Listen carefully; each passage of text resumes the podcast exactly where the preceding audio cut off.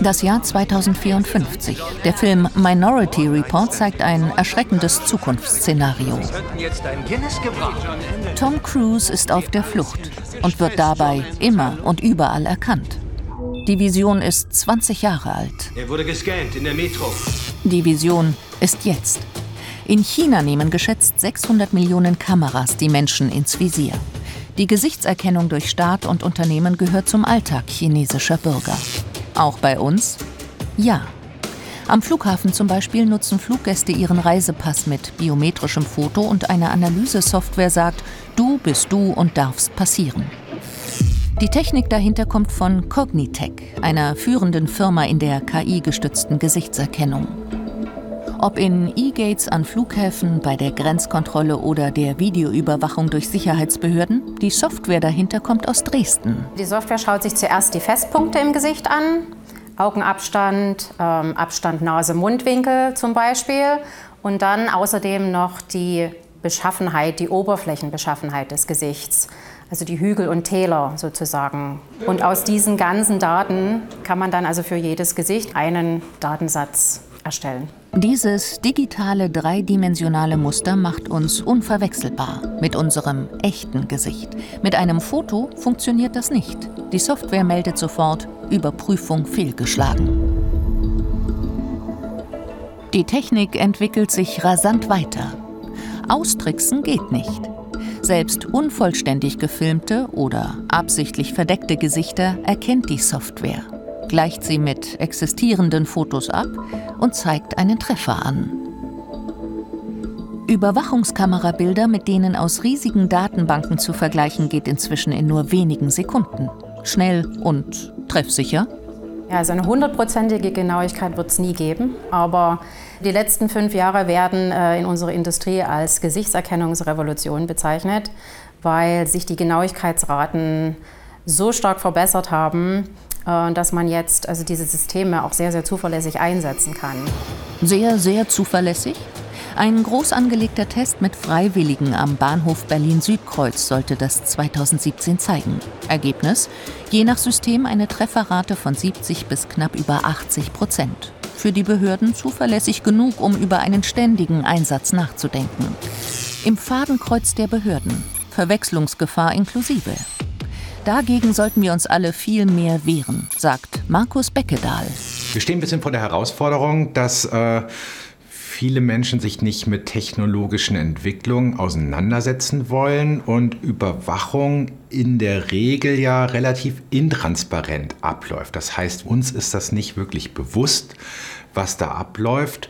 Und das ist natürlich eine gefährliche Entwicklung, weil das führt dann auch zu mehr Überwachung, weil weniger Widerstand dagegen in der Gesellschaft vorhanden ist. Und das, obwohl es längst noch viel weiter geht mit Emotionserkennung.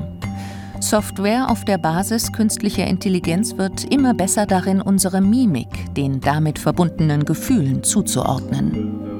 Menschliche Emotionen sind komplex, sie mit dem Gesicht auszudrücken genauso.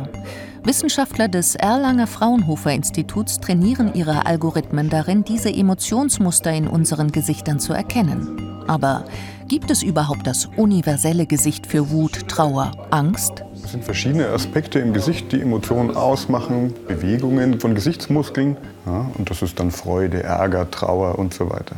Das wird in den meisten Kulturkreisen verstanden. Und ähm, das, was ich als Mensch sehen kann im Gesichtsausdruck eines anderen, das können wir Software auch beibringen und das mit einer sehr, sehr hohen Trefferrate. Für das Software-Training nutzen die Erlanger Forscher auch Fotos von Gesichtern mit klar definierten Gesichtsausdrücken. Ihr Emotionsanalysesystem kann Ärger, Freude, Wut, Trauer zuordnen. In Echtzeit. Und wozu? Eine typische Anwendung für Emotionserkennung ist Interaktion zwischen Menschen und Maschinen. Und wir haben ein spannendes Projekt. Da wird einem Roboter beigebracht, mit ähm, autistisch veranlagten Kindern zu trainieren, soziale Signale, Gesichtsausdrücke besser zu verstehen. Das war ärgerlich. Klasse, du hast gut vorgemacht. Dann haben wir natürlich auch Anwendungen im Bereich Automobil. Da geht es darum, den emotionalen Zustand von Insassen zu erkennen. Erkennung von Ablenkung, von Stresszuständen oder von Überforderung. Ist Emotionserkennung also ungefährlich? Solche Technologien bieten dann natürlich das Potenzial, Leute zu beobachten und auch Leute zu manipulieren. Und gerade deswegen ist es auch wichtig, ähm, sich aktiv mit dieser Technologie und den Folgen von solchen Technologien auseinanderzusetzen. Wir können das nur tun, wenn wir diese Technologien auch selber in der Hand haben und selber verstehen, was damit möglich ist und was damit nicht möglich ist. Im Bereich der Überwachung, so sagen die Erlanger Forscher, kommt ihr Emotionsanalysesystem derzeit nicht zum Einsatz. Derzeit. Dafür schafft die Gesichtserkennung schon jetzt durch den schnellen Fortschritt in der Technik Überwachungsmöglichkeiten, die vor wenigen Jahren noch undenkbar waren und die unsere Gesellschaft massiv verändern können.